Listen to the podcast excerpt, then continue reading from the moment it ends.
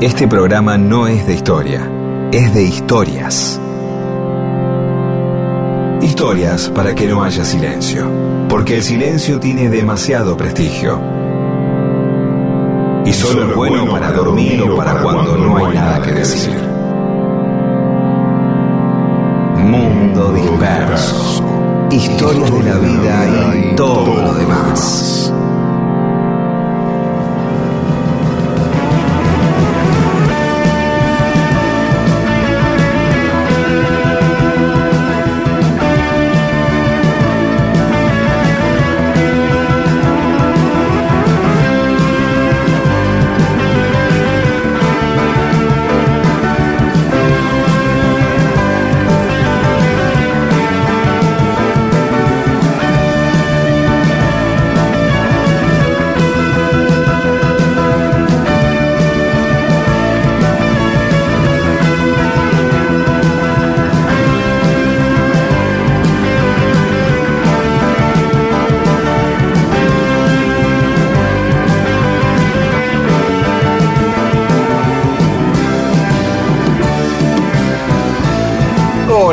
Va? Aquí estamos en Mundo Disperso. Él es Pedro Saborido, yo soy Daniel Míguez. Ahí están Paula Weintraub, Olivia Dayes y Eamon.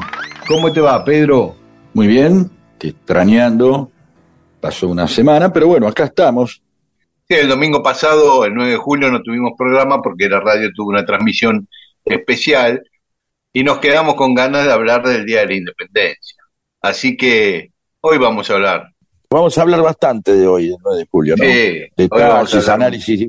Porque uno tiene la imagen así, la casita de Tucumán, así, pero después se va olvidando quién, quiénes estuvieron, a qué respondían, cómo se armó la rosca esa, la parte política de eso, ¿no? Siempre se queda así como si todos estuvieran de acuerdo. Vamos Sí. a hablar de eso seguramente.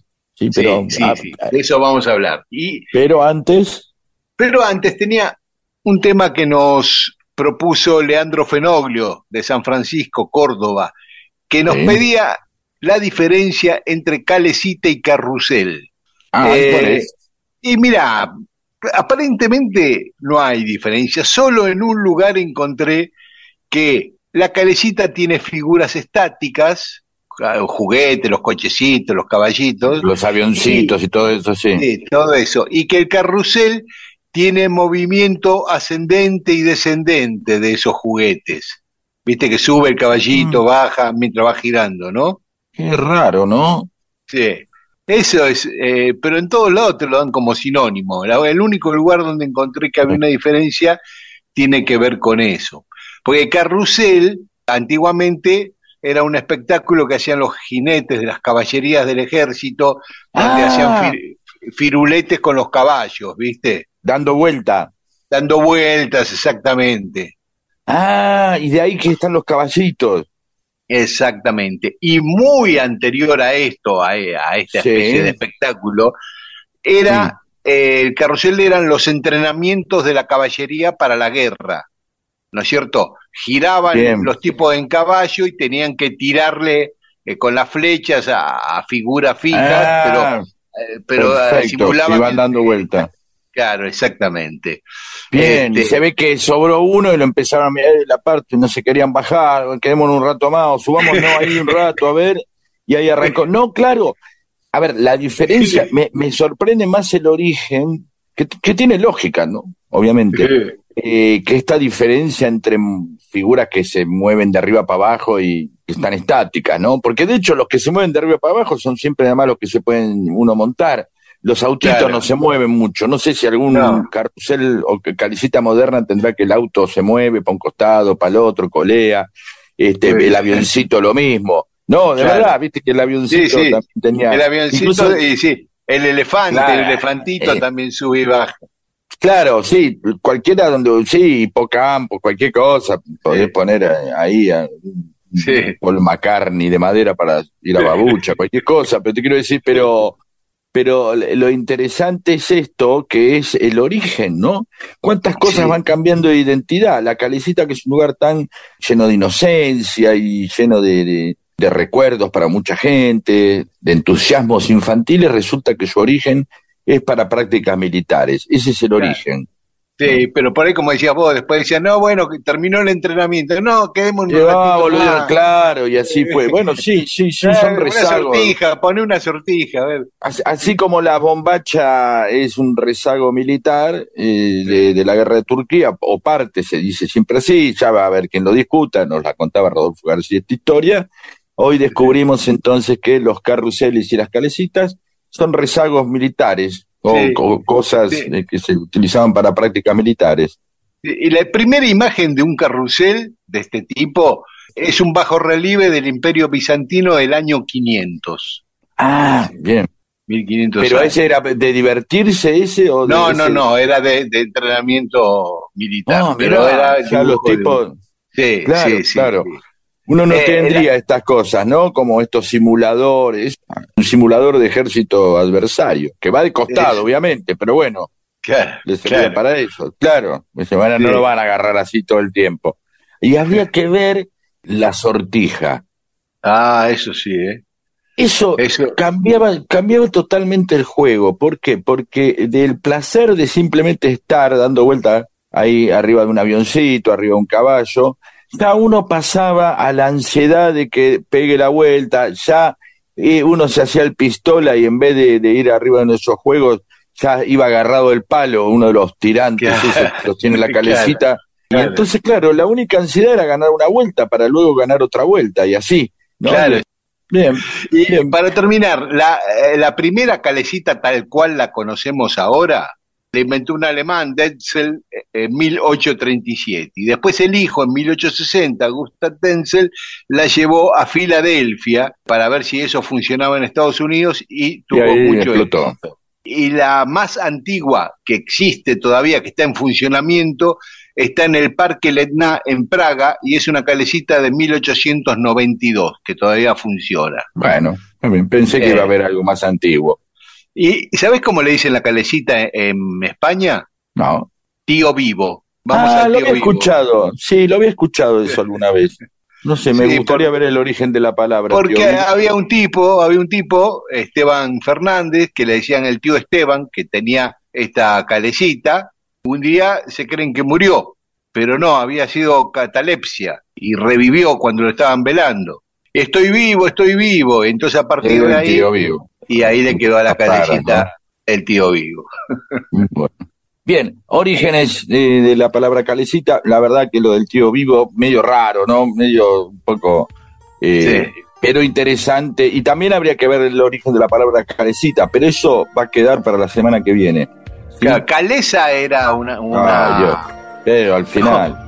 ¿Qué sé yo? Digo, Calesa era una un carro, ¿no? Un tipo de carro, pero bueno. Ah, debe ser, viene, debe venir ahí la calecita algo, pero ¿por qué gira? Bueno, no importa. Dejemos que los oyentes nos digan por qué calecita y por qué carrusel. Las dos cosas. Dale.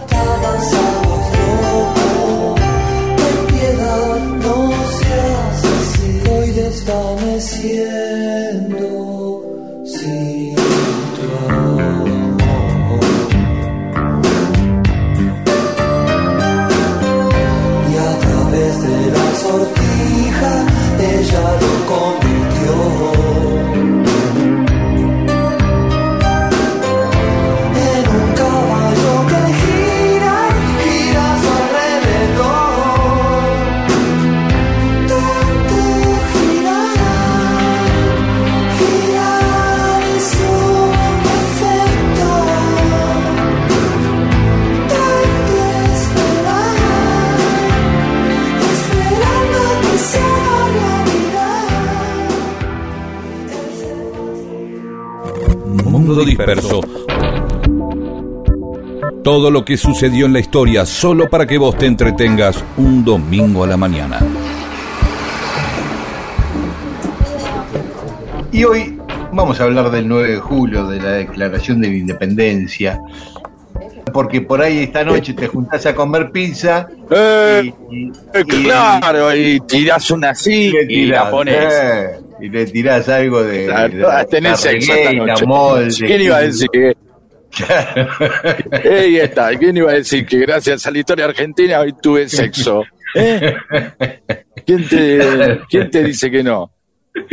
Y después cada vez que veas que llega el 9 de julio y veas la casita de Tucumán, decís, ah, Tucumán. Sí. Bueno, vienen, vamos. Claro, le tirás un Cayetano Rodríguez, un Castro Barros. Y, Ey, no, que yo me humedezco Ah. todo. Yo. Este, vamos a hablar de los, de los diputados, de los congresales, los tipos que declararon la independencia, Sí. que fueron 29, aunque eran 34 diputados elegidos, porque los elegían, elegían cada mm, provincia, elegía un diputado cada 15.000 habitantes. Entonces, Ajá, o fracción, ¿no es cierto? Buenos Aires, que tenía 93.000 habitantes la provincia en ese momento, ¿no? 50.000 en capital, 10.000 ponerle en el- lo que hoy sería el conurbano, o el conurbano de aquel momento, que incluía Quilmes, San José de Flores, Belgrano, San Vicente, eh, Merlo, Morón, para Fernando todos, y, así, San- ¿eh? y San Isidro, son poquitos.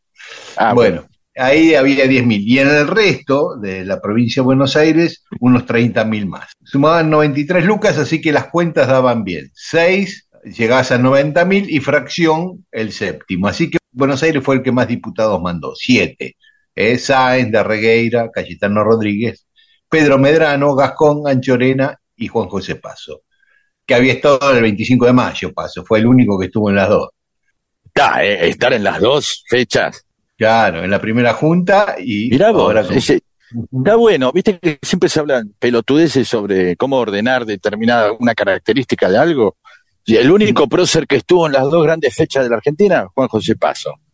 Exacto. ¿Sí? Sí. No es Y, poco. no, ¿qué te parece? Es como, claro, como Bill Bradford que tocó en Yes y en King Crimson. No sé si me está Claro. copiando algo. Claro, sí, sí, sí. O Moro, Eh, Moro que tocó en Cerú Girán y en Los Gatos. Claro. Estoy dispersando un poco el tema, como te darás cuenta, ¿no? Sí. Pero no importa. Después, Vamos, sigamos. Có- Córdoba mandó cuatro diputados, Salta tres, Catamarca dos, Mendoza dos, San Juan dos, Santiago del Estero dos, Tucumán dos, Jujuy uno, La Rioja uno, y San Luis uno. Eso hablando del actual territorio argentino, porque en ese momento el territorio era mucho más amplio, y Charcas mandó tres, Chichas mandó dos, Misque mandó uno y Cochabamba uno. Obviamente Ahora- no se contaba nada de la Patagonia porque no, no había un dominio, no, no, no estaba No. todavía colonizado desde la civilización. ¿no? Claro, algunas pro- provincias argentinas de la actual Bolivia, como Potosí, Cochabamba y La Paz, no mandaron porque estaban eh, bajo dominio español en ese momento. Y tampoco mandaron Santa Fe, Entre Ríos, Corrientes, Misiones y lo que era la provincia oriental del Uruguay, porque eh, respondían a Artigas y no se habían puesto de acuerdo para que Artigas mande diputados de las provincias que manejaba, salvo Córdoba, que sí mandó, eran todos federales los de Córdoba, los diputados de Córdoba. De los 34 diputados, 18 eran abogados, 12 eran sacerdotes, Bien. 3 eran militares y uno médico. Ah, la Sí. verdad que pensé que iba a haber una proporción de militares mayor. No, y te digo que los militares, de los tres militares, Sí. que había el único que era de carrera militar, que hizo la carrera, fue José Sí. Moldes, eh, que no, nunca asumió, porque no lo dejaron asumir. No, porque era un pesado, ¿o no? Era un Claro, denso eh. molde, estaba a la izquierda de todo. Claro. Moldes proponía, exactamente, Moldes proponía un modelo republicano y federal, con el que no estaban de acuerdo casi nadie. Todos querían una monarquía, salvo los cordobeses que lo apoyaban y que competía además con Pueyrredón para ser el director supremo. Entonces no lo dejaron asumir, lo acusaron de mil cosas y San Martín lo mandó preso a Chile. Así sí, sí, porque no a, a, exactamente, estaba más denso que San Martín, que bancó a sí. Pueyrredón, que después, bueno, así es la, claro, así, así es el peronismo. Sí. sí. Este, y los otros dos militares eran Pueyrredón, pero que era un comerciante que después, por la práctica, se hizo militar, y el marqués de Xavi, Juan José Fernández Campero, que era un empresario minero, explotaba minas y después combatió en la guerra de la independencia. Bien. ¿Dónde estudiaron? Me puse a investigar dónde estudiaron todos estos hombres. La mayoría en Córdoba, 14, pero 12 Bien. en Chuquisaca. O sea, se recibieron de abogados o de sacerdotes en Córdoba y en Chuquisaca. Más o menos eso le daba una coherencia ideológica también, de sí, la sí. formación, sí. Sí. Cuatro en Chile, moldes de militar en Madrid y uno en, en Lima, en Perú. Un datito. Sí. ¿Quién fue el diputado más joven? Bien. Tomás Veo Godoy Cruz, el está operador de San Martín, tenía 25 años. Me sorprendió ese dato. Había que apurarse a madurar antes. Ya a los 13, Sí. 14 iban a la guerra, así que Claro, claro. No. Godoy Cruz, que era el que llevaba todas las propuestas de San Martín ahí a- al Congreso. sí, ¿no? en plan enviado, ¿no? Casi, Sí. no, un cadete Sí. con todo respeto, ¿no? Con instrucciones claras. Sí, tanto los dos diputados de Mendoza, Godoy Cruz, como Agustín, Juan Agustín Maza, que fue el que liquidó después los hermanos Pincheira, el cacique Coleto, ¿te acordás? Sí, Ah, sí. Por orden de, de los hermanos Pincheira. Sí, Esos sí. dos, más el de San Luis, que fue Pueyrredón. Pueyrredón, San Martín dijo, bueno, lo mandamos por San Luis, que era de Buenos Aires. Sí. Este, eran Digamos que San Martín acomodaba un poco las cosas también, ¿no? Sí, Como para. sí, sí. Sí. Y el más grande fue Pedro Rivera, de Misque, que tenía 63 años cuando declaró la independencia. Ah. Y uno, Gascón, el de la calle en Buenos Aires, ahí en Palermo, va, todas Sí. están en Palermo, todas las de los próceres estos. Ah, Este, y sí, entre Palermo y Boedo, viste, cambian en Rivadavia, en la avenida Rivadavia cambian de nombre. Medrano, Gascón, Anchorena, Bulnes, Cabrera, Salguero, Gorriti, Boedo, Acevedo, este, Godoy Cruz. Bueno, ahí tenés todo, un montón, Uriarte, Sí, sí, Gallo. sí, sí. Bueno, no importa, no vamos a nombrar a todos. Pero uno, Gascón, cumplió 52 años el día que se declaraba la independencia. Ese 9 Ah, de julio qué lindo. festejó la declaración ¿Y de le la habrán independencia y hecho el festejo al tipo aparte? No sé. Le habrán Eso dicho ahí, paso, molde, bueno, vamos a parar un poco acá y Acá Sí. traemos la torta, sí, una malteada. Aunque esa época claro. dar malteada debe ser peligroso también, porque te dan una malteada con sable corvo, Ah, claro. Este, y que lo cumpla, que lo cumpla. Sí, claro, bien. Muy, muy, muy interesante, aparte porque, claro, es, es un momento de. No deja de ser un montón de muchachones juntos también, ¿no? Lejos de sus casas, divirtiéndose, ¿no? Claro, después de dos meses de viaje en algunos casos. Claro, en un de momento, viaje, eh, vamos a festejar un poco. Y obviamente, cada uno con sus propuestas, recordemos que todavía ahí estaba en pie el tema de la monarquía incaica, ¿sí? Sí, sí, sí, sí, sí, sí, una idea que impulsaba Belgrano y que muchos adhirieron. Si querés, después de escuchar un poco de música, vamos Dale. a hablar. Dale. Old pirates, yes, they rob I. Sold I to the merchant ships. Minutes after they took I from the bottomless pit. But my hand was made strong by the hand of the Almighty. We forward in this generation triumphantly. Won't you help to sing these songs of freedom? Cause all I ever have redemption songs, redemption songs. Emancipate yourselves from mental slavery. None but ourselves can free our minds. Have no fear for atomic energy, cause none of them can stop the time. How long shall they kill our prophets while we stand aside and look? Ooh, some say it's just a part of it. We've got to fulfill the book. Won't you help to sing these songs of freedom? Cause all I ever have redemption songs, redemption songs, redemption songs. Recalculando, Seguí dispersándote con Mundo Disperso. recalculando, Miles de historias que no le importan a nadie. ¿O sí?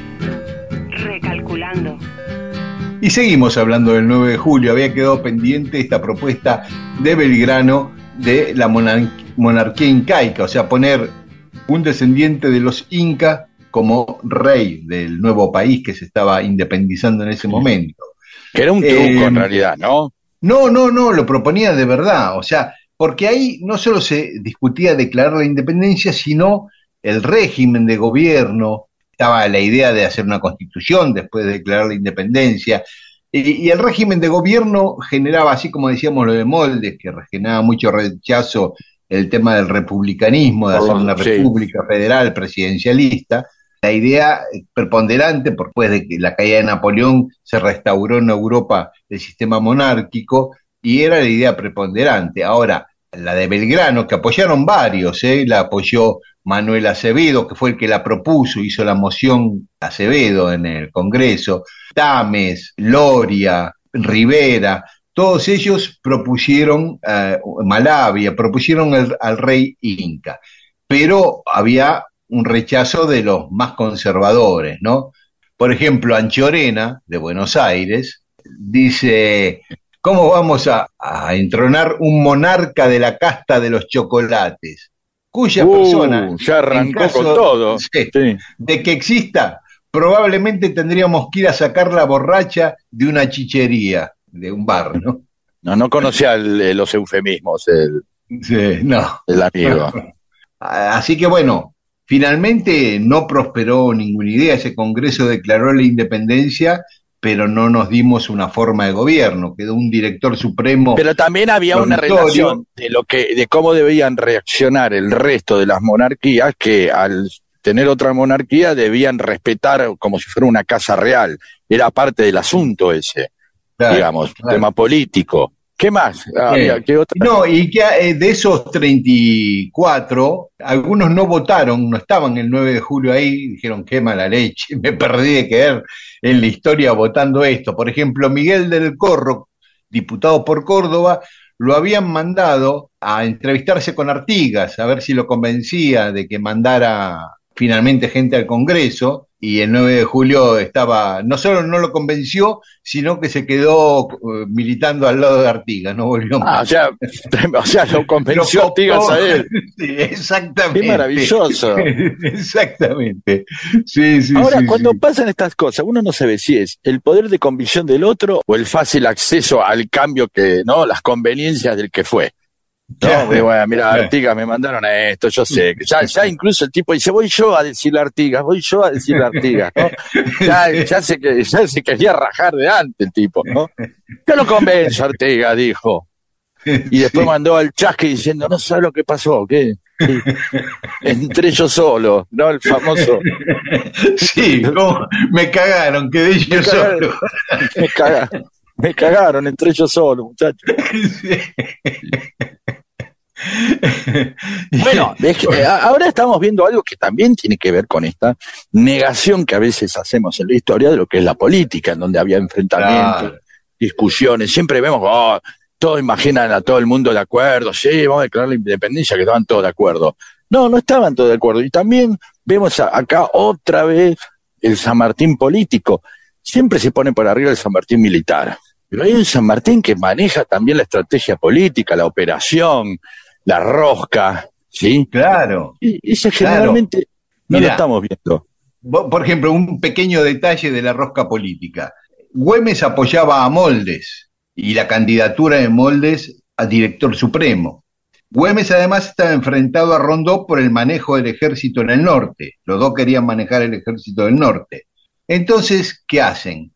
Lo mandan a Castro Barros, el diputado por La Rioja, a Salta a entrevistarse y a convencer a Güemes, y en esto estaba ahí atrás la mano de San Martín, de que le quite el apoyo a Moldes a cambio de que él se quede a cargo del ejército del norte corriéndolo a Rondó. O sea, te corremos a Rondó, vos te quedas acá, pero le quitas el apoyo a Moldes. Y Güemes agarra viaje. Tremenda pequeño. esa.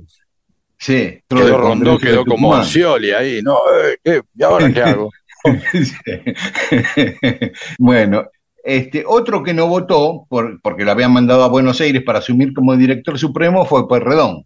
Otro que no votó fue el marqués de Xavi, que era el único marqués acá en América del Sur. El rey de España había otorgado ese título de nobleza acá al marqués de Xavi, este era el cuarto de la generación, cuarto marqués, Juan José Fernández Campero, que estaba peleando para los españoles, y cuando llega la batalla de Salta en 1812 de Belgrano, se da vuelta y combate a favor de Belgrano. Se, le, se les pasa a los Tremendo. al ejército patriota. ¿eh? Sí. Y, y- ¿Qué, qué se hace cuando uno eh, hay un- uno que traiciona pero a favor de uno? ¿Y ¿Se convierte en venerable y valiente? y qué sé yo, siempre te es más simpático, ¿no? Técnicamente es traidor. Técnicamente sí. Sí. Técnicamente sí. Ah. Bueno, en ese momento estaba peleando ahí en el norte, porque mientras se declaraba el Congreso de Tucumán, los españoles seguían peleando contra fuerzas patriotas en el actual Bolivia, ¿no es cierto? Y ahí estaba peleando Fernández Campero ese 9 de julio. Y también Pedro Carrasco, el diputado por Cochabamba, que era médico y también estaba asistiendo al ejército del norte en el 9 de julio. Recién pudo asumir en agosto. Cuando llegó, dijo, ¿cómo? Ya, ya votaron. votaron sin mí.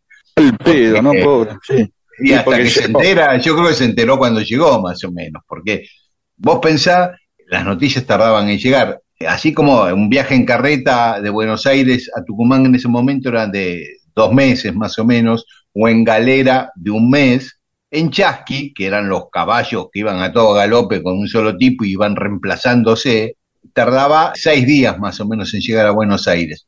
Tan exacto digo seis días porque el 15 de julio se supo en Buenos Aires la declaración de la independencia. Y eso que era, esta, esta es urgente, metele un poco más, ¿no? Claro, claro, es certificado de urgente, claro, un telegrama. era. Seguramente había noticias que no valían la pena que haya tres tipos reemplazándose y dormí un rato y seguía el otro día, no, pagale a otro. Seguramente No, pasaba eso. yo creo que, o hacían postas, ¿no? En una posta No, claro. Pero en la posta, seguramente, el tipo el que estaba ahí decía, mira, tenés que ir a Buenos Aires a, a informar que se declaró la independencia. Ah, pero tengo otro encargue antes que ir a- es hasta Córdoba a avisarle a un cuñado. Entonces Sí, ahí sí, seguramente había que de- decidir qué, y eso se debería pagar, seguro. Sí, sí, sí, Eh, tenemos que ver el sistema de chasquis y, postas, porque es interesante. Uno, uno no toma la dimensión en, en medio de nuestra modernidad tecnológica de lo que era la información, Claro. ¿sí? cómo se transmitía. Totalmente. Otro día Bien, vamos perdón, a hablar, porque ya se está haciendo muy largo, de qué fue de la vida de algunos de ellos después, ¿no? Pero, Porque- pero ¿sabes qué? Seguro, pero para el final del programa repasemos un poco la previa, el 7 y el 8 de julio, que ya una vez lo hablamos, pero a mí me encanta. ¿Sí? Que tuvieron las cosas que tuvieron que hacer, por la logística, porque uno piensa 9 de julio, pero de pronto llegaron, ¿cuántos llegaron en total? 34. 34. Y no llegan solos, el que va con la esposa, la familia, los Sí. sirvientes, las guardias. Era, Claro. por, digo, por abajo de la pata deben haber llegado 300 personas. Sí, sí, sí. Vos pensás que la Más. capital San Miguel de Tucumán tenía 5.000 habitantes en ese momento. Por eso, de pronto es como, uy, viste, viene, vienen los Sí, redondos. un 10% más de población. ahí, Seguro, te, te cayeron los redondos y ahí.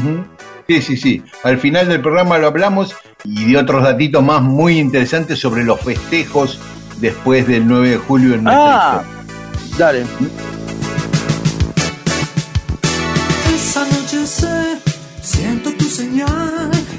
Andando sin saber. Por el auto exterior, solo tu mirada, algo que no sé explicar. Oh, decime lo que sea, solo quiero verte, sueño con estar así. No puedo esperar y no sé buscarte, dame un mapa de tu amor.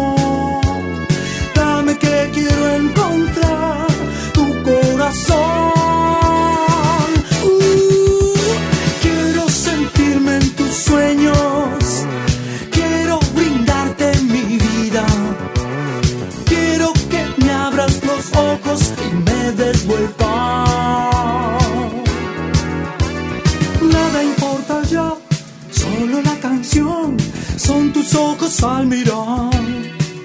Uh, y por la arboleda restos del diluvio y un amor que se marchó. Ah, nunca imaginé que te quería tanto, todo cambiaría al fin.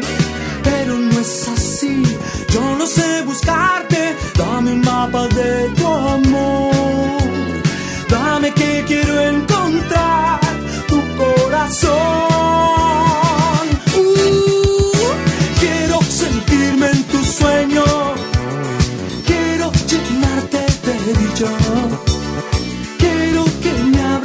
Ojos y me des vuelta. Uh, dame otra forma de vida. Ya no quiero vivir como digan.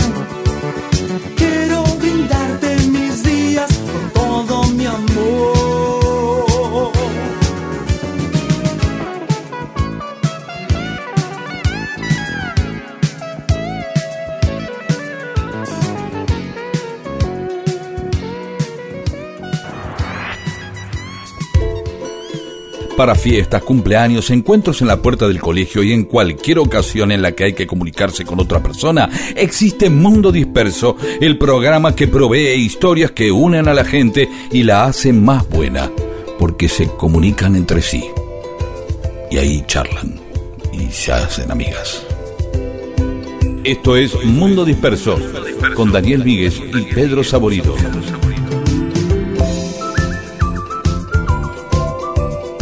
Y en Mundo Disperso tenemos mensajes de los oyentes. Dale. Maximino Versa quería comentarles que leí un libro sobre Fidel Castro. Cuando se conocieron en México Fidel Castro y el Che, el Che les dijo, desde ahora en adelante llámenme Che, que la palabra Che en guaraní quiere decir mío o yo, pero como considérenme suyo de ustedes, le quiso decir. Y dice que los guaraníes, en vez de decirle Che, como nosotros o los cubanos, le dicen Ye. Bien saber estas cosas. y No sabía lo del Che eh, aludiendo a los guaraní, ¿no? Por ahí. También en mapuche está Che, que significa gente. Uy, vendrá de ahí. O- quiere decir siempre soné gente- que era algo italiano el Che. Uy, vamos No. a dejar que nos desasnen los, Claro, los oyentes. bueno. ¿De dónde viene Che? Mapuche es gente de la tierra. Mapu tierra, che gente. Ahora Maximino nos dice que también en guaraní quiere decir yo o mío. Así que Bien. bueno, Sobre Mersa, esta palabra que usaba mucho Landru, Lidia Jauregui Berri, comenta que obviamente que era parte del, del manual para gente coqueta, para ser finísimo, ¿no? Y que eh, era Mersa, por ejemplo, morirse con, de una uña encarnada, pero no morirse de una CB. Y eran las distintas maneras. Carlos Donaruma, Mersa era el término que utilizaba Landru, que, eh, esto parece que era Rudy Górgola era el personaje que tenía un amigo Yayito y estos iban mostrando las distintas eh, formas, sobre todo por Yayito, que quería ser como él, pero se mostraba eh, que en realidad era, no tenía recursos económicos, ¿no? Trataba de imitarlo con ropas, relojes, todo berreta. Eso era un Ah. Mersa, alguien que quería ser como el otro. Ah, Yo no lo tengo, eso es así que No. el Mersa quiere ser, no sé, ¿eh? Un aspiracional Mersa. Eh, acá eh, Y bueno, no, Pone- que usaba Donnarumma- cosas berretas puede ser lo que dice Donnarumma. Claro, ¿no? por ahí lo que quería hacer, eh, también quería, quería parecer. Es verdad que también eh, lo que es llamativo Mersa es aquello que quiere, eh, quiere ser llamativo, quiere ser estéticamente impactante, ¿no? Pues, Claro. Tiene algo que ver ahí, sí, sí, está bien, está bien, está bien. Sobre Fray Luis Beltrán, Adriana Iglesias cuenta que, eh, bueno, primero dice que hablando cosas serias también se divierte. Sí, bueno, es parte de lo que hacemos acá, ¿no? Arruinar todo, este, metiendo algún chiste medio tonto, pero bueno, es para amenizar. Fray Luis Beltrán, eh, eh, está la localidad de Fray Luis Beltrán, cerca de San Lorenzo, y ahí había una fábrica de armas también. ¿eh? Así que, sí, por ahí la fábrica estaba de antes, por eso se llama Fray Luis Beltrán, o por ahí se llama Fray Luis Beltrán el lugar, y ahí hicieron, bueno, no que sea que hay un lugar que se llama Fray Luis Beltrán. Eduardo Claramunt, gracias por la biografía de Fray Luis Beltrán. Siempre nos prestan atención a los oyentes y las oyentes. Bien, es verdad, ¿eh? Gracias. Sí, señor. Da gusto escuchar el programa haciendo el fuego del domingo. Y te pasó escuchando a Fray Luis Beltrán, sí. Eh, Carlos Facio dice, tremenda crónica sobre un personaje olvidado de la historia Villiquen por Fray Luis Beltrán.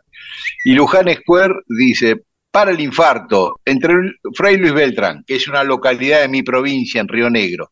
Claro, de, de Fray Luis Beltrán, ¿sabes quién es? A- Lisandro Aristimuño, desde ahí, en Río Negro. Entre Bolívar, San Martín, La Pirotecnia, Cerú Girán y Tratame con cuidado de Traveling Wilburys, fue un domingo redondo. Bueno, le gustó mucho todo a Luján. Hilda Lizarazu, qué honor, qué lindo. Hilda, escucha el programa. Genial. Sí, Eh, vamos, Tilda, te engancho con Tilda. sí. Pedro, tenemos que hacer un alto y aprovechando este momento Lizarazu de Mundo Disperso, vamos a escuchar cantar a Hilda. ¿Te parece? Sí.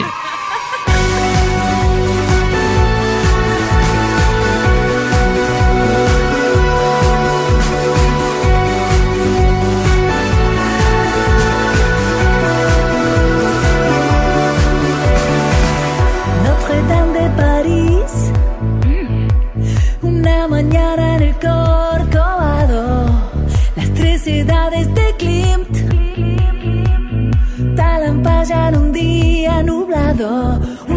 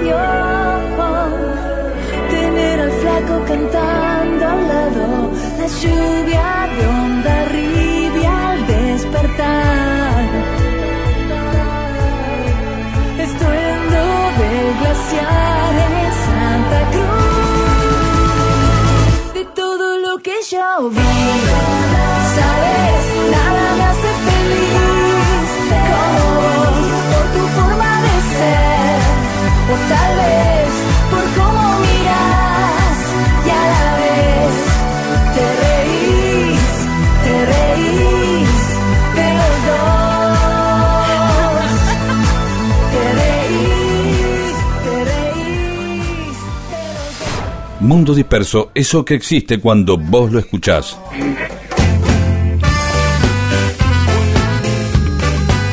Y seguimos en Mundo Disperso, Pedro. Sí, uno a veces empieza a hablar de determinadas personas hasta que se da cuenta que en realidad era otra, pero con el mismo nombre.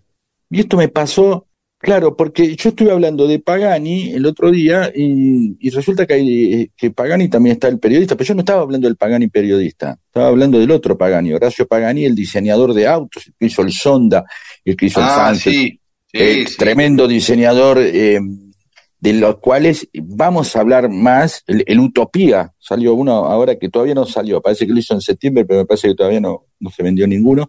Pero de eso estuve hablando mucho, ¿sabes por qué? Porque hay muchas historias. Cuando uno va recorriendo el país, en cada lugar le empiezan a contar historias, gente que escucha el programa, y en este caso fue en Casilda. Sí, en Casilda, Ah. ahí en Santa Fe, en, en cabecera de Caseros, donde tenemos eh, muchos oyentes. Sí, a veces. Eh, ten- No Sí, conozco sí. Casilda, me gustaría No, hermoso. voy a ir. Ah, Tiene una identidad muy fuerte.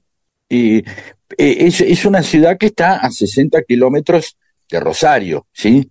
Este, El departamento está cerca de Arequito, por ejemplo, donde es la Sole, su máximo exponente, y obviamente cada lugar muchas veces lo, lo conocemos a partir de alguna persona que trascendió a cierta fama, Ah, entonces Eh, San eh, Paolo, Arequito, San Paoli de Casilda, por ejemplo, por eso, también. claro. Sí, entre- Y- y- exactamente. Y dos campeones Mariquena- mundiales tiene también. Mariquena, Mariquena Monti. Ah, mira, eso no sabía. Pero Sí. sí, Troviani y Armani, dos campeones mundiales de fútbol, el campeón del 86 y del 2022 de Casilda también. Ah, no los tenía y no hablamos de eso, porque estuvimos hablando, la verdad, quiero agradecer, vamos a volver a, hablar de Casilda prontamente, a contar muchas historias. Estuvimos ahí charlando con Yamil Dora, un gran escritor, con Andrés Golosetti, el, intendente, eh, con Máxima Arangoni, con Pupi Peralta, con Lorena Perosi, con Antonio Pierucci, con Rosana Lola, con Luis Brancaccini. Eh, pasamos bárbaro ahí, la verdad, con Martín López de Radio Récord, una radio tremenda, hermosa que tienen ahí con Ale Berrondo y Diego Cironelli, que hicieron notas. Estuvimos también con Raúl Mandara, con Ariel Echeverría, con Ramiro Cisnero, que me contó todo el trabajo de la cosecha. Me trajo en su auto hasta Rosario para que me tome el bondi después. Y también, bueno, con Guillermo Gasparra, con Laura Galo y con Marco Saninovich de la comuna de Sanford. Con todos esos estuvimos charlando, nos contaron historias maravillosas. Recomiendo, una, es una ciudad hermosa y tiene un montón de historias y la verdad nos trataron bárbaro. Así que un saludo a Andrés y a toda la banda de, de gente con la que estuvimos eh, compartiendo una, una gran charla. Gracias por escucharnos y recuerden, vamos a hablar de- después de Horacio Pagani, del diseñador de autos, porque es un gran fanatismo mío el diseño de autos. ¿Sabes quién es también muy fan del diseño de autos? No, El pintor Daniel Santoro, mi amigo No. Daniel Santoro. Sí, y los dos somos muy fans del diseño de automóviles. Sí, y ninguno de los dos sabe manejar, ¿podés creer? De chico. Bueno. Pero ya vamos a hablar de eso, sí. el flaco Espinete era muy fanático también. de- Sí, dibujaba autos, sí, sí, Claro. claro. Hacía diseño de autos y esas cosas. Así que bueno. Y sabés que uno de los pocos datos que tengo de Casilda es que fue el primer lugar desde donde se exportó trigo de la Argentina. Es Europa. verdad. Sí, eso me lo contaron y es una historia maravillosa esa, de verdad, ¿eh? Es el primer Sí, lugar, sí. sí, claro que sí. Bien, vamos a hablar de esto seguramente, así que un gran saludo a toda la gente de Casilda, ¿sí? Dale. Mundo Disperso, un atentado al silencio incómodo.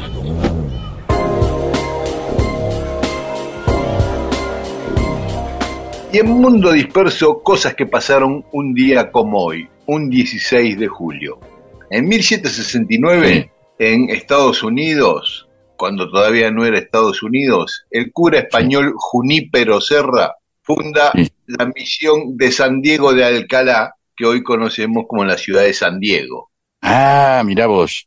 Qué cosa que les quedó, ¿no? Es como, como acá por los ferrocarriles nos quedaron Hurlinghams y Harlinghams y Banfields. A ellos les quedaron San. Diego, San Francisco y Los Ángeles, ¿no? Exactamente. Este mismo Junípero fue el que fundó Los Ángeles, por ejemplo. Que habíamos contado una vez que venía de Italia el nombre, de una iglesia en Italia, ¿te acuerdas? Sí, Junípero, sí. Y no me acuerdo, pero vos, y, Sí, y vos sí. en Mundo Disperso a cada rato podés decir de esto ya hablamos y quién te va, nadie te va a contradecir. Así que Claro. sigamos, bueno, ¿qué más? Y en 1782, cuando San Martín tenía cuatro años y estaba acá en Buenos Aires con sus padres, antes de irse a España, andaba bulleando ahí, vivía en la calle Piedras, casi Belgrano. Cuando eso pasaba acá, en Austria, Mozart estrenaba la ópera El rapto en el Serrallo. Ah, mira, pensé, uno no imagina eso. Qué lindo que es a veces poner cosas que uno sabe, pero más de una manera radial, es decir, desde uno como centro de la rueda de bicicleta hacia un hecho, pero que no los relaciona luego entre sí, ¿entendés? Como que un rayo de la bicicleta me conecta con Wagner y otro rayo de la bicicleta me conecta con San Martín, pero yo no lo junto, ¿se entiende? Claro, Esto, sí, sí. Qué hermoso, Sí, mira sí. qué lindo. O sea que Wagner es parte de la infancia de, de San Martín, seguramente meses después de que estrenó alguna partitura llegó a España y otra meses después llegó a Buenos Aires y alguien andaba tratando de tocar eso acá en Buenos Aires en algún piano. Claro, había claro. o qué sé yo, Claro, claro. Sí, no es que iba a comprarse el disco San Martín. ahí Ah, pero llegó de seis meses, llegó la partitura de. Wagner. Qué bueno, y ahora, bueno, falta alguien que las toque, porque por ahí tenías la partitura, seguramente. Yo pienso un tipo, un melómano de esa época, y dice, a mí me encanta Wagner, o me encanta Rossini, que San Martín lo conoció después, ¿no? Sí. Eh, que Aguado se lo presentó. Em, y el tipo tiene las partituras y me falta el músico. Claro, claro. Cuando viene el músico, claro, llega el músico, que viene a ser como el DJ, el Winco, el tocadisco, el Ken Brown, y dice, acá en esta familia nos gusta mucho Rossini, nos gusta Wagner, eh, nos gusta Bach, tome, acá está, toque. ¿Se entiende? El tipo tiene Sí, que sí, saber claro. tocar, obviamente. Bueno, Claro, Así Eh, se coleccionaba la música antes. claro, tenía que tener partitura y un pianista. En 1935, atención a los que les gusta el fútbol. En 1935, en San José de Costa Rica, en Costa Rica se fundó el Deportivo Saprissa. Oh, Así que con mucha Qué emoción bueno, qué bueno. esto. es, y aparte, en mi caso, la primera vez que lo escucha nombrar. Eh, de verdad, Sí. ¿Jugó alguna Libertadores? Algo, ¿no? No, no, porque no juega la Libertadores. eh, Ah, bueno, por eso, está bien. Hay que ser muy específico y tener mucho gusto, sobre todo fans del fútbol del Caribe, Claro, claro. eh, digamos, que viene a ser un poco medio la B de, de Latinoamérica, ¿no? O sea, con respecto a Latinoamérica, el Caribe, que es otra confederación, que es la CONCACAF, muy bien, sí. ahí, nos, ahí juega Estados Unidos, México, Claro. ¿sí? Hon- Honduras, todos esos países juegan ahí, ¿o no? Sí, señor. El Saprissa es el club más popular de Costa Rica, es el Boca de Costa Rica o el River de Costa Rica. Sí, pero ahí miran béisbol. no- eh, están más en o menos la les gusta otra. el fútbol, ¿eh? Costa Rica, aparte, juega mundiales, vamos. Claro, el último mundial lo jugó, claro. Sí, por Varios eso. mundiales. Sí. Sí, claro, de ahí es el arquero Keylor Navas, el arquero del Real Madrid y del Paris Saint Germain, es costarricense. Sí, perdón, pero el- más allá de mi ignorancia, más allá de mi ignorancia, Eh, juegan, juegan, ha ganado alguna con la, la Libertadores de ellos, digamos, por decirlo de alguna Sí, manera. sí, sí. Sí, sí, Ah, sí, sí. bien. Ganó la Copa de, de Centroamérica ¿Cómo se llama? varias Sí. veces. Sí, sí, sí, sí.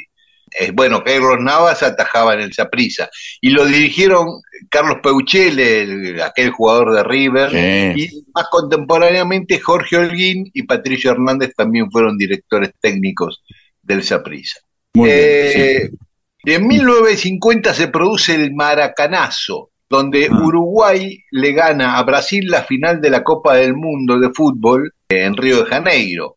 Fue una tragedia nacional para Brasil. No, más bien.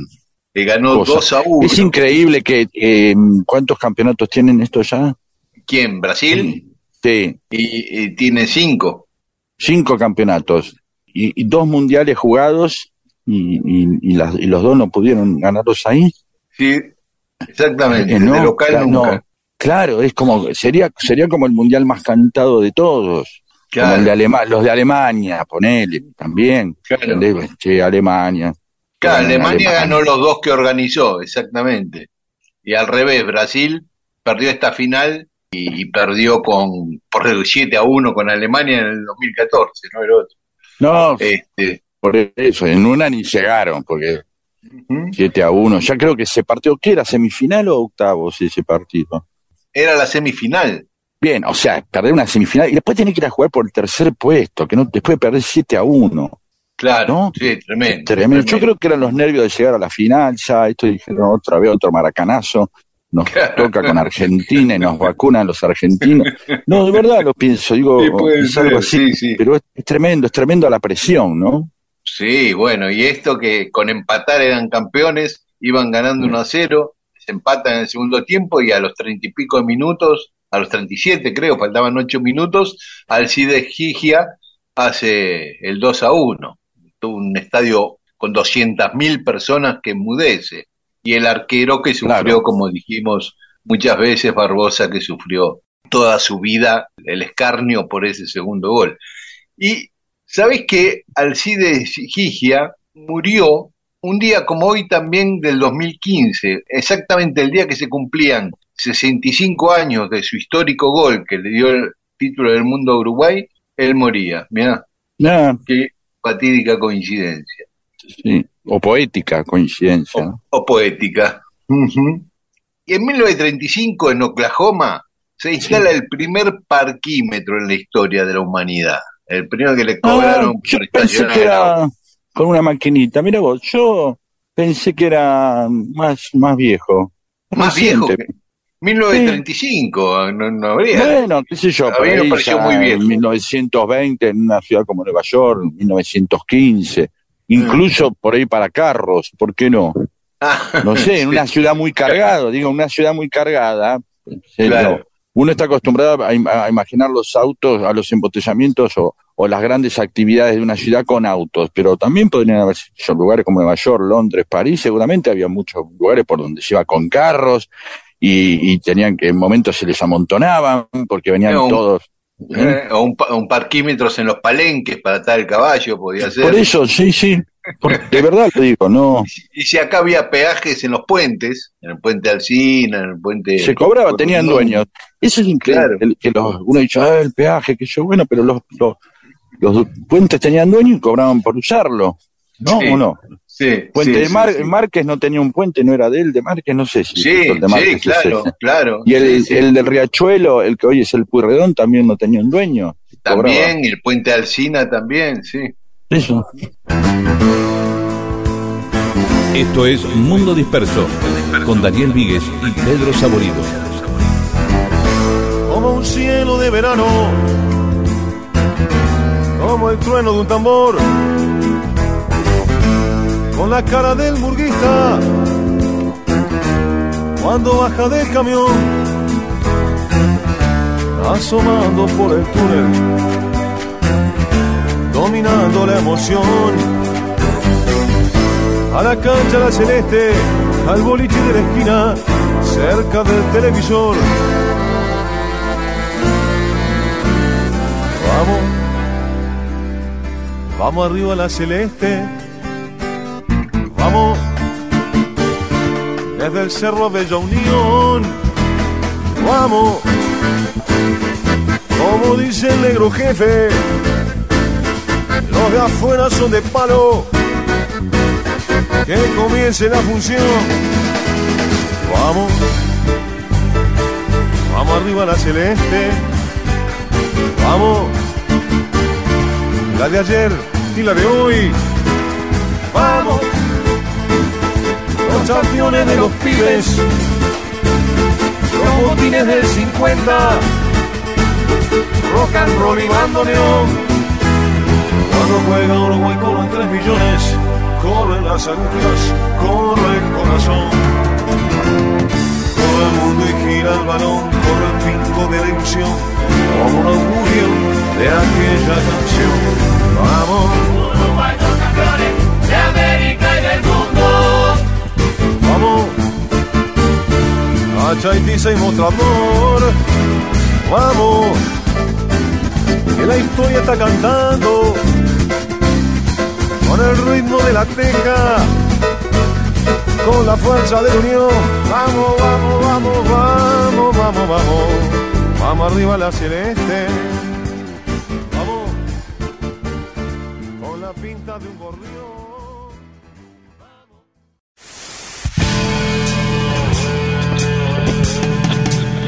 Si las cosas ocurren o ocurrieron y vos no lo sabés, entonces para vos no existen. Dale existencia a la historia escuchándola. Mundo disperso, eso que existe cuando vos lo escuchás.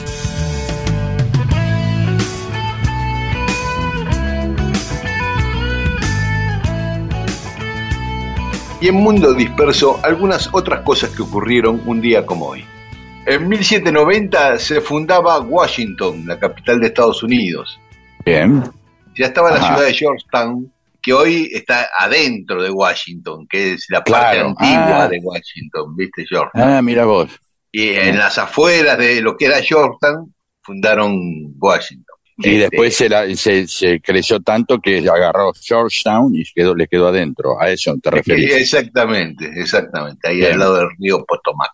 Bien. En 1809, en La Paz, en Bolivia, se forma la primera junta en Sudamérica independiente de España. No duró mucho, pero digo, fue una junta, una revolución boliviana. Hicieron una junta independiente de, de España que duró hasta noviembre, hasta que los españoles retomaron la paz y los sacaron de ahí. Pero fue un antecedente, digamos, de nuestra primera junta. Fue un ensayo. Sí, está muy bien. En 1945, en Estados Unidos, en Nueva México, hacen estallar la primera bomba atómica. La bomba atómica número uno de las 1129 bombas atómicas que Estados Unidos detonó en el mundo entre 1945 y 1992. La segunda y la tercera fueron la de Hiroshima y Nagasaki. Eso sí es sorprendente de nuevo. O sea que en la, en la tercera ya la usaron, le salió bien. O sea que quizás hubo otras muchas que detonaron, pero eran chiquititas, no las contaron, porque ya en la segunda ya se manden. Sí, ¿No? sí. Y en 1968, en Abbey Road, los Beatles graban Cry Baby Cry. Ah, sí, eh, es un, un tema raro, melancólico, interesante, pero no, o sea, no es un hit, obviamente. Yo pensé que no estaba grabado. ¿Qué no, no pensé que eh, no pensé que estaba grabado en Abbey Road. Pensé que, que como gran parte del álbum blanco se había grabado en otro lado, pero viste que iban grabando y guardando cosas, Sí. así que Ahí en la historia de los Beatles dice que lo grabaron ahí. debe Y ser así. igual Sí. te digo que a mí es uno de los temas que más me gusta de los Beatles, aunque no haya sido un hit. Ah, sí, no, no, a mí me parece medio raro. Es interesante por lo, para mí porque tiene como una rareza. Bueno, lo vamos Pero- a escuchar. lo vamos a escuchar. Sí, dale. En 1969, en Cabo Cañaveral, sale el Apolo 11 para la Luna, Eh, un 16 de julio. que Aparte de llevar el, el, el banderín de Independiente, llevaba a tres tipos que iban a tratar de bajar allá. ¿no? Porque sabían que llevaba un banderín de Independiente, ¿no? sí, la leyenda dice eso y está muy bien. Co- Como dice que Lennon era de Racing. Bueno, Eh. no, no, no, esto no, es mucho más. No, la de Nena Racing es nada. Esto es mucho más porque el propio Armstrong, cuando vino a la Argentina, fue a Independiente, les dijo, no sé si les mintió o no, pero dijo que lo, que lo había llevado y que, bueno, llevó camiseta. ¿Qué le va a decir? Que no. Sí, quedó bonito, le dijo. quedó flotando. le dijo. No le vas haciendo a un tipo que fue a la luna. ¿Quién se le va a poner? Y un día como hoy nacían, en 1914, Divito, ese gran dibujante argentino, el de rico tipo, las chicas de Divito, que era Sí. una moda, se hizo una moda, ¿no? Con la ropa que usaban las, Sí. los divi- las chicas de los dibujos. En 1934 nacía Tomás Eloy Martínez.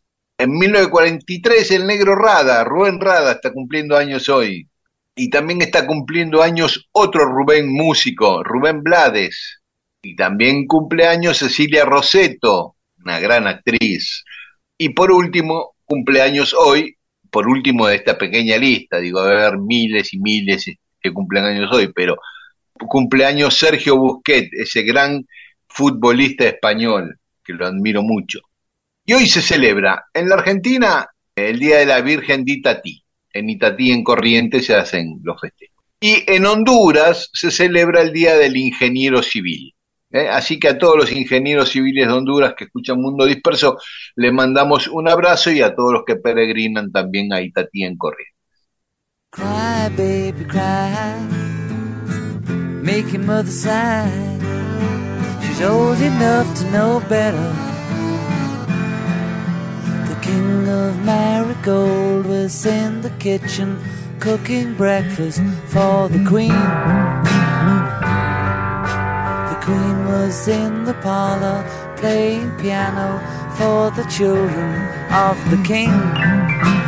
Cry, baby, cry, make your mother sigh. Old enough to know better, so cry, baby, cry.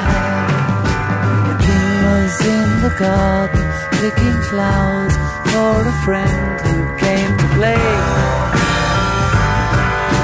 The queen was in the playroom painting pictures for the children's holiday.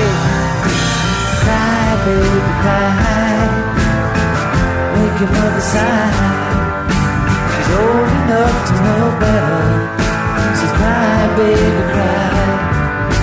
The Duchess of Kirkcaldy, always smiling and arriving late for tea. The Duke was having problems with a message at the local bird and bee. Cry, baby, cry, make your mother sigh. Old enough to know better, so cry, baby, cry. At twelve o'clock a meeting round the table for a seance in the dark. With voices out of nowhere put on specially by the children for a lark. Cry, baby, cry. Make your mother sigh.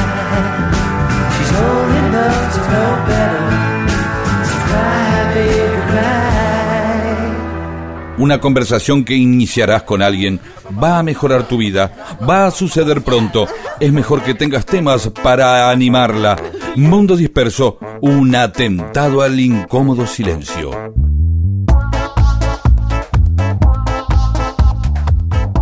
Y seguimos con mensajes de los oyentes en Mundo Disperso.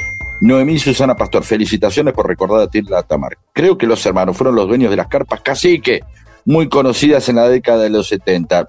Tenía una, Mirá. la fotografía que exhibió Anne-Marie Henry dio que hablar. Un saludo desde el barrio de Saavedra. Néstor Ava, conocía la historia de Tilda en cierta forma, ahora fue más didáctica y entretenida. Muchas gracias. Sí, gracias. Eh, Elip Sirene, bellísima Tilda. La conocí hace siglos por la famosa foto de Greta Stern, pero era de Anne-Marie Henrich la foto. No sé si Stern le sacó también, que también era una fotógrafa alemana que vivía en Buenos Aires, ¿no? Muy famosa, excelente fotógrafa. Eh, Rodrigo Flores, qué belleza de dama, cuenten algo de mi pueblo, La Falda, Córdoba, cuna de alemanes. Dice, no, no era, va, fueron unos alemanes ahí al, al hotel de La Falda, ¿no? Creo, serían del Sí, hay la historia, creo. sí, no sé, la- en la falda y también hay toda una historia con fantasmas en el hotel que te hacen un Ah. paseo, un recorrido. Uh, hay muchas historias ahí en la falda, parece. ¿sí? Ana Valiente, no la conocía a Tilda, qué bella, como para no enamorar. Diego Guardis también le, le encantó la historia y Aguadica dice que ella no conoció a Tilda, pero recuerda a su mamá y a su abuela nombrándola. Y ahora, a mi pedido, a- frente a qué cosas a los oyentes, tenemos dos. El Miravoz, con qué cosas hicieron Miravoz. Luciano Diego Zavala, Cofone, Zavala Cofone, dice que cuando se enteró de que pasaba agua por eh, abajo de la avenida Juan P. Justo, que era un arroyo en, Ah. en tu... Miravoz, dijo. Y María Belén Zagarra dice que, eh, que tiene muchos miravoces todo el tiempo mientras escucho el programa, muchísimos miravoces, y de paso nos pasa la, la misma inquietud. Fito Páez incluye a una Sisi en uno de sus temas. ¿Se sabe, ¿Se sabe a quién hace referencia? ¿Se lo dedicó a alguien? No sé, vamos a ver. Eh, no, sabés ver. que Paula me contó que Fito Páez, eh, a su vez contó que esa canción, Sasha y Sisi, eh, y el Círculo de Baba, está inspirado en una leyenda que se llama el Círculo de Baba. Es una, una leyenda pesimista, ¿no? La serpiente quiere avanzar y el sapo va creando una cortina de baba y cada vez que la serpiente quiere pasar, choca y rebota contra el círculo de baba y no puede avanzar. Es como cuando la humanidad quiere avanzar, siempre hay una cortina conservadora que la tira para atrás. Es una leyenda pesimista. Siguiendo con el Miravoz, Graciela Spandri y a Eulalia Mato también, a las dos le despertaron Miravoz la historia de Tilda Tamar. Y a María Teresa González, la de Tilda Tamar, pero además la de San Martín, ayudado por su amigo Aguado. Le despertó una Miravoz. Pueden seguir mandando mira vos y mientras nosotros saludamos a María Laura Diez, Barracas seguramente, Un saludo. con Valeria del Mar, Gustavo Adrián Yáñez de Jujuy, Jorge Mamani de Río Turbe y Enrique Simoncelli de Córdoba. y también a Raúl Colazo, a Gabriela Droseski, a Wendy Rosker y a Rod Valentín. Gracias a todas y a todos. Un saludo. Once upon a time you dressed so fine, do the bumps of time in your prime. Then you, people call, say beware doll, you're bound to fall. You thought they were all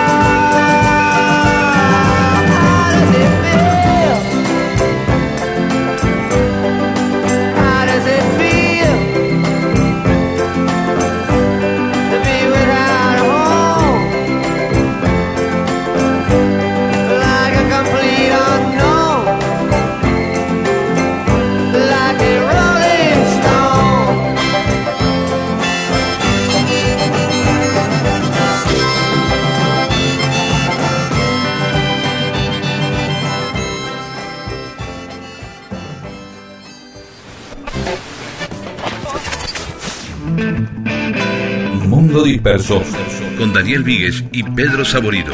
Todo lo que sucedió en la historia solo para que vos te entretengas un domingo a la mañana.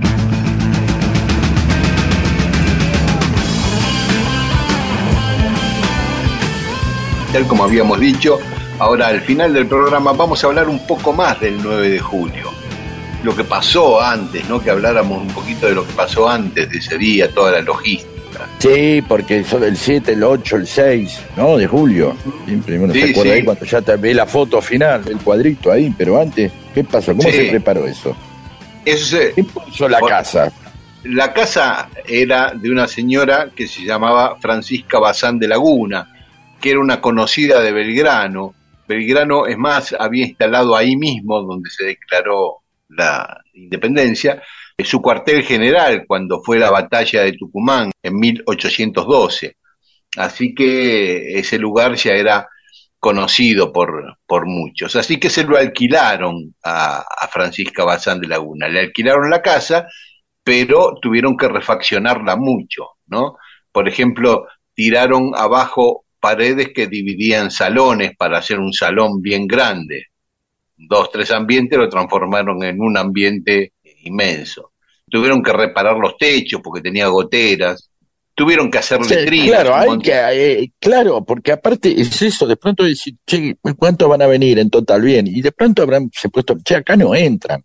No Claro. tenemos un lugar donde entran tanto. Y, de pronto imagínate la señora dice, van a tener que tirar la pared abajo. Uy, Dios. Bueno, Sí, Entonces, y, está, y eh, hacer un montón de letrinas, porque tendrían Claro. uno, dos baños como mucho, ahí vivían tres personas más los criados, ponele, más claro, esclavos. como ba- baños químicos de la época. Claro, exactamente. Sí, y después donde van a dormir todos. Muchos se habrán tenido que ir a dormir a, a carpas y a armar campamentos, va, no sé, o No, casa no, de eh, otros, ¿no? Mira, la mitad eran curas, fueron a dormir a iglesias, a conventos, y sí, los abogados a casas de otros, incluso algunos a- también a conventos. Que fueron bien, pero eran. después hay asistencia, los tipos, los que manejaban la- los caballos, Ah, sí. las guardias, una banda de Sí. gente ahí, Sí, los que no claro, aparecen en la foto, digamos. Los administrativos, sí, claro. Sí. Pintaron la casa de blanco con cal y las puertas y las ventanas de azul, ¿no? Y ya quedó Ajá. toda linda. Belgrano recién llegó ahí el 5 de julio, cuatro días antes de la declaración de la independencia. Venía de Europa, había ido en una misión con Rivadavia a Europa y vino con las novedades. Al otro día de llegar, el 6 de julio, habló ante el Congreso y les contó su experiencia en Europa. Le dijo que allá las repúblicas habían fracasado, que nuevamente estaban las monarquías, por lo que aconsejaba implementar una monarquía, como habíamos dicho, y él en particular proponía una que sea un rey inca e instalar la capital del nuevo país en Cusco, Claro. en Perú. También seguramente porque de esa manera, al imponer, eh, iban, a, iban a, a hablar como con iguales, ¿no? No iban a, a salir a, a tener una relación con otras monarquías desde una república, sino precisamente desde otra monarquía, ¿no? De- desde otra casa real. Seguramente tenía Sí. que ver eso también, ¿no? O sea, Ujú. hagámonos lo boludo, porque por ahora no viene, no vienen andando las repúblicas. Claro, porque la única república que había era la de Estados Unidos, que en ese momento no era todavía una potencia, no tenía gran incidencia en América del Sur. Quería empezar a tenerla, pero todavía no la tenía. El día anterior, el 8 de julio, se redactó la Declaración de la Independencia. La escribió José Serrano, que había nacido en el actual territorio de Bolivia, y lo ayudó Juan José Paso. Entre ellos escribieron la declaración, después Serrano la tradujo él mismo al quechua y al aymara. Y eso fue lo último antes del día de la declaración. A la mañana ya se sabía que se iba a declarar la independencia ese día. Eh, a la mañana, eh, después de desayunar, andaban los congresales ahí por el centro de la ciudad, por la plaza, por la iglesia, y se fueron a una misa a la mañana. La gente los vivaba, eran héroes en ese momento y a las 2 de la tarde se votó la declaración de la independencia. Otro dato, para terminar, respecto al 9 de julio. Los festejos en los años posteriores. En 1826, cuando tres días antes de la celebración, el 6 de julio de ese año, Rivadavia suprime el feriado del 9 de julio. Tuvimos una época en la cual no, no, no, no, no, no, no teníamos república, eh, digamos, no teníamos nada, porque si no celebramos la independencia, quiere decir que no estábamos legitimando esa fecha ni legitimando la independencia, estábamos en un estadio de caos total. Pero Y- había otra fecha, eh, él dijo, bueno, No, el vamos a 25, reconocer esta el fecha. 25 de mayo se festejaba. Lo que Ah, suprimió Rivadavia en 1826 fue el festejo del 9 de julio. Se ve que no le dio mucha importancia. Bien. Eh, y recién Juan Manuel de Rosas lo restaura como feriado en 1835. O sea, hubo nueve años en el medio donde no se festejó. Bien, bien, Este, bien. Y Una carga años- simbólica fuerte, ¿no? O sea, lo que significaba es no le damos valor a esto, decía Rivadavia, no consideramos que esto sea este, la Argentina, lo que pasó ese día. Sí. Y después hubo años puntuales donde no se festejó por diversas razones. Por ejemplo, el 9 de julio de 1866, que era el cincuentenario, Argentina estaba en la guerra contra Paraguay, la guerra de la Triple Alianza, y nadie se acordó del 9 de julio. Cuando fue el centenario, en 1916, hubo una fiesta en Tucumán, pero el presidente no fue, Victorino de la Plaza no fue, mandó un ministro de él como delegado. Y era el centenario, ¿eh? Sí, por Eh, eso. eh, Bueno, Cuando era, iba a ser el, el- los 150 años, otro, Ilia preparaba, el radical, Arturo Ilia en 1966, preparaba un gran festejo por los 150 años. y- Pero unos días antes, 11 días antes, Onganía Bueno. le dio el golpe, golpe de Estado, chao, Sí. adiós festejo. Lo único que hizo Onganía fue un desfile militar por la Avenida Libertador. La verdad largo. que los, los 200, el Bicentenario tampoco tuvo una potencia muy fuerte, ¿eh? No tuvo la potencia del bicentenario del 25 de mayo, ¿no es cierto? Por eso, sí, no, no, hubo como mucha, no sé si no estaban las cosas, el macrismo, no sé qué pasó ahí. No sé, se la perdieron, no, si, si, si no le quisieron hacer a propósito, no se quisieron meter en quilombo. Pero Sí, no, imagino no, que no. sí. Hay, hay que veces que, preguntarle a Macri, pero no sé. Pero no, sí, no- al- no algo pasó, ¿no? Digamos, la comparación con lo que había pasado el 25 de mayo del 2010, es como que no. Sí. Sí, no sé, esperemos que estos 40 años de democracia nos agarren un poco, dándole un poco más de pelota, ¿no? Sí, Sentí lo Sí. mismo, muchas veces lo hablé con Edgardo Esteban, no, por ahí que también nos pasó con los 40 años de Malvinas. Hubo algo como que no estuvo eh, del todo, va, no sé, si uno le pone una expectativa al número redondo, los 40, los Claro, 50, los claro, 150, los 200. Eh, Pensaba si Victorino de la Plaza en realidad, eh, en una época que todavía no se le daba mucha bola a los números redondos, no lo sé. Pero No, hay algo. como- el centenario de 1910 sí, fue eh, tremendo, el ¿no? 5 de mayo fue tremendo, vino el príncipe de Gales, vino Ah, bien, la bien. princesa de Asturias. Hay algo ahí, hay algo, sí, sí, sí, sí, sí. Hay algo, hay algo donde parece que el, que el 25 de mayo tu- tu- tuviera una potencia simbólica poco más. Sí, No, fue- la misma, la misma relación del cabildo y la, y la, la- ¿no? y la, y la casita de Tucumán, ¿no? Que es la casita de Tucumán. Claro, Eh, hay claro. algo ahí, hay algo ahí, sí, sí. Pero bueno, Bueno, vos pensás, a lo mejor Buenos Aires tiene alguna incidencia en eso. El Congreso de 1816 no se iba a hacer si se hacía en Buenos Aires. Las provincias se negaron a que se hiciera en Buenos Aires. claro, Por eso bueno, eh, lo tuvieron que hacer en Tucumán a regañadientes. Después se mudó en 1817 a Buenos Aires y un montón de congresales se opusieron a ese traslado y fueron expulsados como diputados del Congreso. claro, Así que claro. hay también un trasfondo ahí psicológico histórico. Sí, sí, sí, sí, sí, con respecto a que lo- qué hay, qué es lo que ocurre en Buenos Aires, qué cosa termina. Y bueno, hubiera dicho, ¿qué, qué, dónde, se hubiera festejado? Se hubiera festejado los, no, a ver si hubo un trasfondo político, no vamos a darle esto a la gobernación de Tucumán, y no, Eh, pienso en esas cosas de política doméstica y de política de coyuntura, ¿no? Hasta Claro. dónde las políticas de coyuntura cargan, cargan con eso, ¿no? Eh, Eh, bueno, em, se nos acabó el programa, Pedro. Sí, eh, iba a hablar otra cosa con respecto, pero lo vamos a hablar la semana no, que viene. decime si no. Déjalo bueno. que iba- la, la- la idea era esta, es decir, el- como el festejo del Mundial, siempre nos queda la, la imagen de, de, la, de la cantidad de personas que obviamente una, una manifestación como la de las cuatro millones, cinco millones de personas en la calle se podía dar en, en Cava por el conurbano y por la cantidad de gente que hay, ¿no? Pero como que la, la marca quedó en Buenos Aires, como la que la selección vino a Buenos Aires, ¿no? Vino a. Seiza. Después fue a, y digo, hubo una carga unitaria. Vos decís, bueno, che, no sé, sorteen, la selección tiene que bajar en el lugar donde más jugadores hay, o baja en Rosario porque Messi es de Rosario, no sé. No, no importa. Eh, ya no, no, no hay más tiempo, no hay más tiempo. Sí, nos encontramos el domingo que viene aquí a las 12 en Radio Nacional AM870 y esta medianoche este mismo programa lo pueden escuchar en Nacional Rock 93.7 de FM. Chau, hasta el domingo. Está mal que bailes desnuda sobre el agua del mar. Si te quieres ver así, hay lugar, aunque crea que esto no da para más,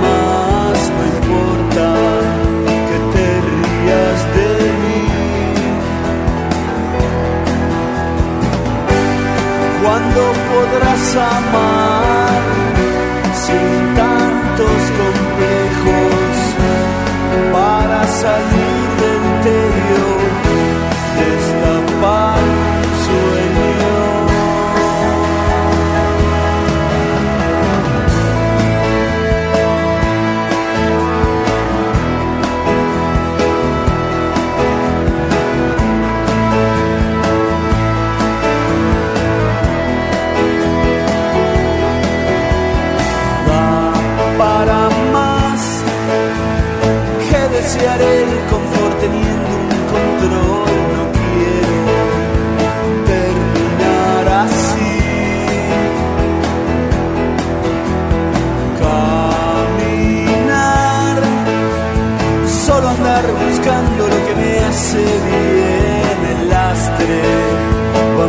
Vamos